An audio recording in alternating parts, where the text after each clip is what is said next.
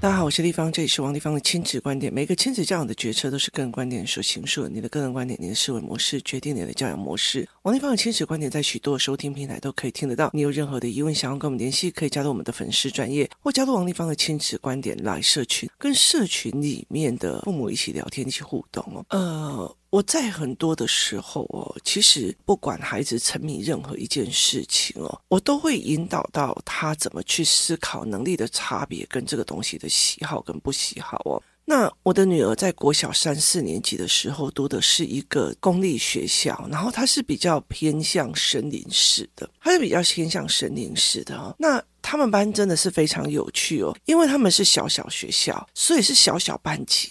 所以呢，那一群人十七个人就会从一年级一起同班到六年级。那个时候，我觉得那个师生比还不错。可是后来，我觉得太恐怖了，你知道吗？因为女生团体只要有几个人排挤一个人。他就永远没有出头日。例如说，今天如果班上有十个女同学，那这十个女同学，你 A、B、C 不跟我玩，我还可以 E、D、F，你知道？可是他们就是就只有七个女同学，十个男同学，所以他们很容易其中一个或两个就整个被排挤或霸凌掉了。那。他根本就没有办法去看他的多元跟多元思维哦，所以这是让我觉得非常恐怖的一件事情。可是那个时候哈，我女儿其实算人缘不错，然后大家都喜欢跟她一起玩哦。那最重要最重要的一件事情是在于是，她在这个玩的过程里面，她很喜欢一个男孩，应该说是她喜欢，就是很欣赏两个男生。为什么呢？一个男生是很搞笑，跟他现在弟弟一样，他就是很搞笑，然后很有趣，然后非常的好玩这样子哦。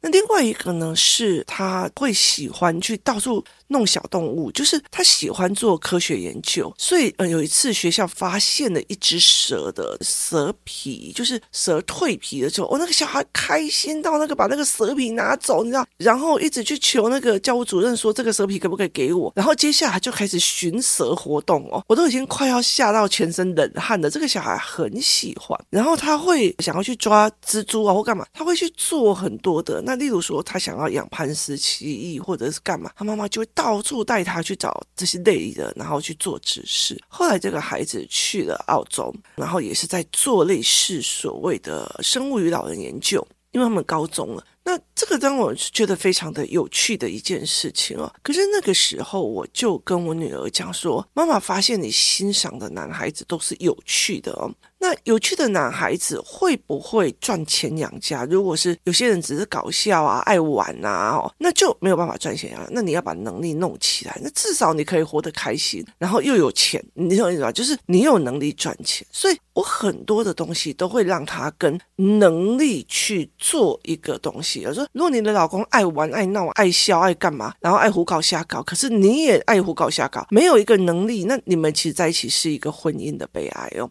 那后来，其实我就常常类似这样子在讲，就是能力的这件事情在这里的差别是什么？那例如说，呃，一个孩子他喜欢当魔术师，那我就会跟他讲，有理财能力的魔术师，有商业模组的魔术师，跟没有商业模组的魔术师是是有什么差别？有部落格形象的魔术师跟没有部落格形象的魔术师又有什么差别？我介意让他用这个东西做一种扩散，然后去往外扩散。那去往外扩散这一件事情哦，可是后来我觉得非常非常有趣的一件事情哦，就是。有一天呢，我带我的儿子去参加了一个，就是我儿子很喜欢他的前校长，所以去参加前校长他校长去新的学校了之后，他就跟着去看他们的运动会。那其中有个妈妈就在讲说，他的小孩在原本的这个学校，老师就一直逼他写作业，写很多很多很多。那这个校长就有回复他说，他其实也曾经跟这个老师讲过，不要把别人都变成像你一样的一丝不苟，要求严格干嘛哦？那。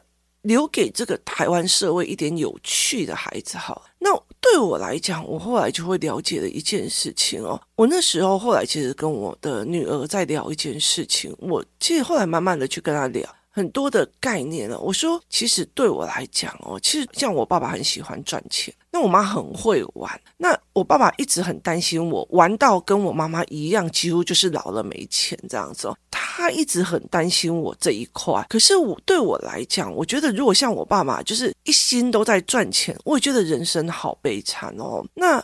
我很会玩，而且我很会装疯卖傻的玩。就是例如说，我跟我的女儿在对话，如果是赖对话的话，我有一阵子就会用文言文去跟她讲，就是无师女儿，就是我想念我女儿了，你哪时候归？我会用文言文的这件事情去写哦。那这种东西很简单呐、啊，你把文字弄进去，然后。去翻译出来就好了。可是后来又有一段时间呢，我全部的贴图都是好想你，好想你，好想你那种八点档的哦。然后我就会把它丢到跟我女儿的对话框，如果她太晚回来的话，然后她就跟我讲说：“妈，我打开你的 Line，给我的 Line，我都会瞬间社死哦。”很大的一个原因是因为他就会觉得说我妈很好笑，很有趣，就是。我们的家庭氛围，就是后来我就觉得说，哦，学校那个东西，我去研究了教材教案，我开了教材教案课，我清楚的知道这个东西并不是未来的发展，甚至他连会考都不会考。就是会考学测都不是在考这个范围，可是你每天都在写语词、写造句、写婴儿造句，就是你去逼迫那个小孩没有光了，就是他的人生里面没有光。你是想看看哦，如果早上七点你就要起床，七点二十你就要到办公室，接下来每五十分钟，每五十分钟，老板要交代事情，老板要交代事情，老板要交代事情，五十分钟你就要做，五十分钟就要做好，而且你会有五到。七个老板，每一个老板都要给你评分，给你加分，甚至每一堂每一个五十分钟都还要考试，然后晚上又可能到了七八点才回来，回来以后你还要加班，一直在去写写今天老板交代的 paper。我问你，你到底会不会有所谓的人生价值？就是就是你会开心起来吗？你不会开心起来，你会愉悦起来，你不会愉悦起来，就是。我后来有一次，我就会在讲，我就说这一群孩子哦，有一次我在游戏群的时候哦，然后看着孩子他们在玩，我就说你要想想看，这一群孩子他们只有十岁。他们十岁已经要进入了五年级、六年级的那个高压。我说他们有十岁，他们十岁，他们十岁之后呢？他们到二十二岁、二十四岁的时候会结束了他的学习生涯。那接下来他如果活到了七十八十岁，现在就是大家的平均年龄就往上，七十八岁有五十年呢。你不要说十年了，我觉得对我来讲，我在做创业的最大一件事情，这样像我最近很疯狂的一直在写教案，我。可可以很清楚的知道说，天哪，又有什么新的 AI 出来了？又有什么新的 AI 技巧出来了？又有什么 AI 技巧能力出来？你就看着那个社会一直在跑，一直在跑，一直跑，一直跑，一直跑。可是重点在于是，他在这二十几年之前，或者是十八岁之前，他如果没有办法成为是一个有趣的灵魂、开心的灵魂。你告诉我，十八岁以后他怎么去养成这一块？他太难了哦。所以很多人在讲说童年的重要，童年的重要。他其实并不是说你就要让他去抓瞎子，你就要去让他干嘛？你你知道，我觉得有很多很多的人去误解的一件事情，就是我都有带他去参观什么，我也带他去参观博物馆，我还带他去参观什么旅行团，我还参观什么文青市集，我还干嘛？王丽芳带他小孩去的，你也去的，你也干嘛的？可是重点在于是我沿路的欢呼，我沿路的尖叫，还有包括没有哎，这个来去看一下那个怎样？是这样子哦。像这个礼拜我们去参观的那个，我我就觉得这个国小真的，我也好想，如果我的小孩还比较小，我真的很想把他转过去。那他在西门町附近，那我们就会在西门町的文青广场那边，就是去看文青广场。你知道吗？就是每一摊都惊呼哇，这是什么？然后每一摊都去盘谈。我的两个孩子已经变成了，就是哇，这是什么？这好好玩哦。然后那个是什么？他们会把很简单的事情玩得很开心，然后很愉悦。他们会想要发现，他们是个有趣的灵魂。就好像有时候我在看我儿子，就是学校给他的。照片啊，或者是他现在在弄什么事情，你就会觉得这个小孩子很胡搞瞎搞，但是你会觉得这个孩子的灵魂太有趣了。那你自己想看看哦，你把小孩教得一板一眼，甚至就觉得连别人稍微放松你都看不下去，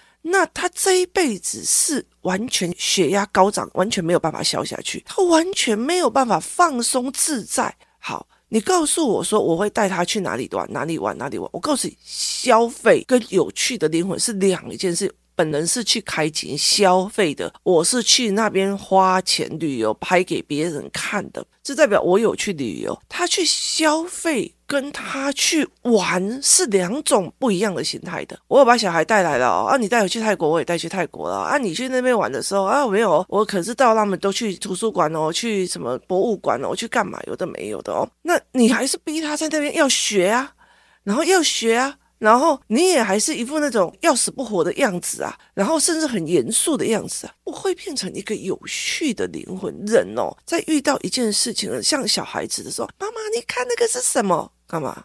你很无聊吗？你很无趣吗？好。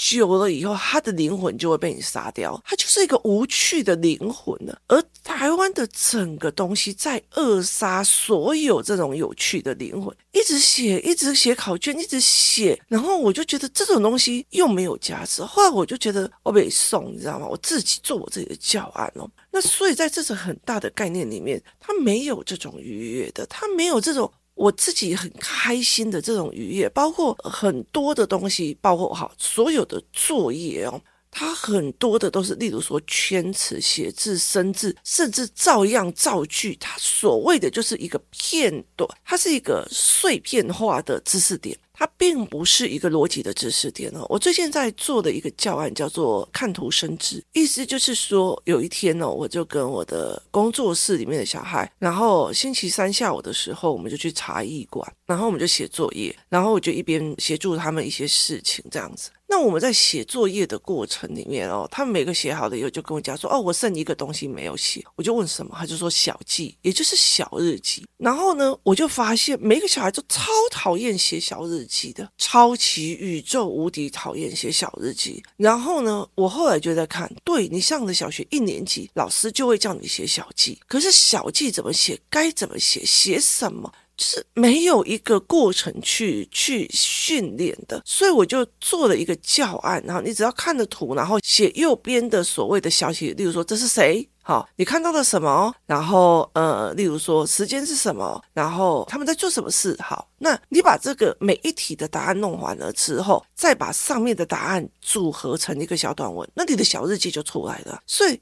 我就用这样子的一个概念去用，可是，在台湾里面，就是今天要记得写小记哦，然后小记该怎么写？没有人教你，没有人教哦，所以这让我觉得这是一个非常夸张的一件事情。甚至有很多的小孩，他连把一件事情讲成一百字的叙述，他都不行。那你怎么去让孩子写小记？所以这中间的训练过，没有人教他们，也没有人跟他们讲要怎么做。但是我就叫你要做了，就没有人告诉你该怎么做，但是我就叫你一定要照这样子来做。所以我就觉得这件事情让我觉得很夸张，这样子哦。那有一段时间呢，我就后来其实我去看了很多现在小孩哦，像我在看我儿子的团体照，我就觉得为什么他们国小五年级的每一个孩子的脸都这么的忧愁，这么的没有生气，生气就是就是死气沉沉的样子哦。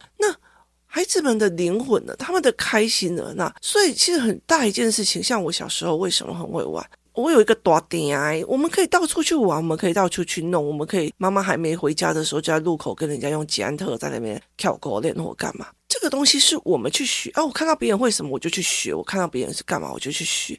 它并不是说你二十四小时跟着然后去弄。那个有趣的灵魂是妈妈也要是一个有趣的灵魂，可是我们会一代残害一代，尤其是妈妈越哀愁脸的，越要求小孩一直写作业，一直功课，然后尽量把它塞满所有的线上课程，然后妈妈自己也塞满，这样我就不用跟小孩聊天了。我觉得那个东西是很悲哀的，你了解意思吗？那大家会跟你讲说，哦，我的小孩作文不好，我要怎么教小孩写作文？我的小孩弄东西不好，我要怎么弄东西这样子做？他就没有想到一件事情，在这整件事情里面，孩子的灵魂、孩子的思维，他是不是一个他？还开得起玩笑吗？我跟你说哦，就是这样这样子哦。你今天如果遭遇到很痛苦的事情，那个时候是你开不起玩笑，你看任何事情都开不起玩笑，你都笑不出来的，就是你都是笑不出来的。那时候像我奶奶死的时候，或者是说我的好朋友自杀的时候。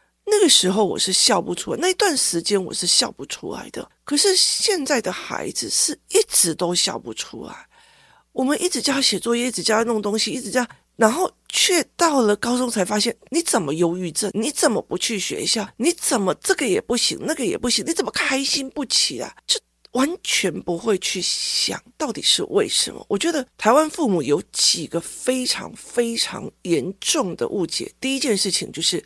所有的不开心是一种病，有一天他会好了。第二个就是这是一个奇，就是一个期，叛逆期过了就好了。不好意思，没有。这个时候为赋新词强说愁，这个高中的少女怀春的这个期时间过了就好，没有，真的没有。他的那个思维模式，他开心不起来的那个样貌。会一辈子的，他是会一辈子的，然后他甚至会去残害下一代。就是有忧郁症加死的人，他就变成他开心不起来，他也不会教孩子怎么开心起。所以这是一个非常恐怖的一件事情哦。所以对我们来讲，就觉得好，那你开心不起来，那就不要了。那对我们来讲，就是你有没有？那你至至少少不要去。一直逼着孩子做的，那就是例如说，就是让孩子的人生更无趣，就是让孩子的人生越来越无趣啊！没有啊，那那个地方他们要去那个哦，你要回家写作业哦，他们都在玩，你要回家写作业。好，当你有意识到我的朋友们都还在玩，他们很开心，他们可能会讲到什么话题，我不懂，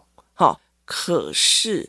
我现在要回家先写作业，我要回家写作业。我跟你讲，那个忧郁跟美颂是加成的，所以对我来讲，我就觉得蛮有趣的。后来我其实我在跟我的女儿或者是我儿子在聊，就是。因为我在跟他们玩的时候，像例如说，我有我会就是我女儿在写数学，然后写得很开心的时候，我就一直看着她，然后她就说，你在干嘛？没有，就是想你啊！你怎么可以这么认真？你的眼光一直在看着数学课本，都不看我，妈妈好心难过，你不爱我了。我原来爱会消失的，然后她就会翻白眼说：“妈妈，你让我好尴尬。”然后我们就开玩笑。可是过没多久，还要换她来讲这一句话。例如说，我在看小说，然后在看书的时候，妈妈。你的眼神在看着那个书，你没看我。原来爱会消失，就是我们会互相玩，大家就是一个有趣的灵魂呐、更何况我儿子，我儿子从小都让我觉得，你的头脑到底是怎么打击，都要跟有趣在一起这样子。所以这是一个让我觉得那个时候，我觉得，诶，我儿子让我蛮痛苦的，就为什么你什么东西都要跟搞笑搞在一起？可是后来我会理解一件事情，如果他可以带着这样子的开心，这样子到处找乐子的那种习惯跟思维，我觉得他就算活到很老，他也是一个老顽童，开心的老顽童。这对我来讲是一个非常非常开心的价值。而在他七十岁的时候，不会有人去在意他照样造句造得好不好。是不是平旧都有对齐？他并不是这个样子的思维哦。然后那天我看到有一个中国的一个爸爸还说，他不想要再卷他的女儿了，因为他发现他的女儿越来越不开心。早上七点，然后一直读，一直读，一直读。他说他不想了，他不想要让这个孩子这样。那其实我觉得，我有一天在就是中国的网站里面，我忽然刷到了非常多的，就是孩子到了国高中之后，忽然变得。不开心了，然后或者什么都提不起劲了，或者什么东西都不要了。然后我那时候以为他是一个个案，然后他下面讲救救我，我该怎么办？这个孩子已经丧失了他生存的所有意义。我就看到他下面，哇塞，将近有四五百则留言是，我儿子也是这样。你如果找到方法，可不可以 cue 我一下？我就会觉得这到底是一个。所谓的集体的年代，然后去把这个小孩弄成这样，那那个时候，其实我觉得，在我的概念里面呢，很多的人没有意识到，只要小孩乖乖的，小孩有好好读书，小孩作业有到要写完，他就觉得 OK 的，那是个人特质。可是你要了解，这个个人特质，他都活到八十岁，五十几年这么哀愁，五十几年这么提不起劲，五十几年今天跟明天都一样的让他提不起开心，弄不起来。然后甚至有些小孩是一直消费的，这个饭店走一走，那个饭店走一走，那个饭店走。我遇过太多的人，我身边有很多的人，他们到五六十岁，他们其实用名的饭店跟旅行社在打卡。可是他们开不开心？他们不开心。他们有能力吗？没有。他们有好的学历，可是他们没有去自己赚钱的能力，这样走不出去。他的所有的娱乐都在于去到处吃吃喝喝。他们没有想要做一些什么或干嘛，就是弄一些所谓的父母给的钱。那对我来讲，我就觉得，嗯，好，让一面啊后这样子哦。可是我觉得有时候会觉得很哀伤，因为。在前一辈跟前前一辈，这比较年轻的，像我们这一个这个年代或上一个年代或下一个年代的人哦，因为像我们上一个年代的，我上一个年代的人，你在台湾有一个叫做五九九游台湾，就是火车游台湾，它是有很多的长辈哦，前辈们，他们退休了之后到处去玩哦，有些老回来就搞剩哎呀这样。可是你了解意思吗？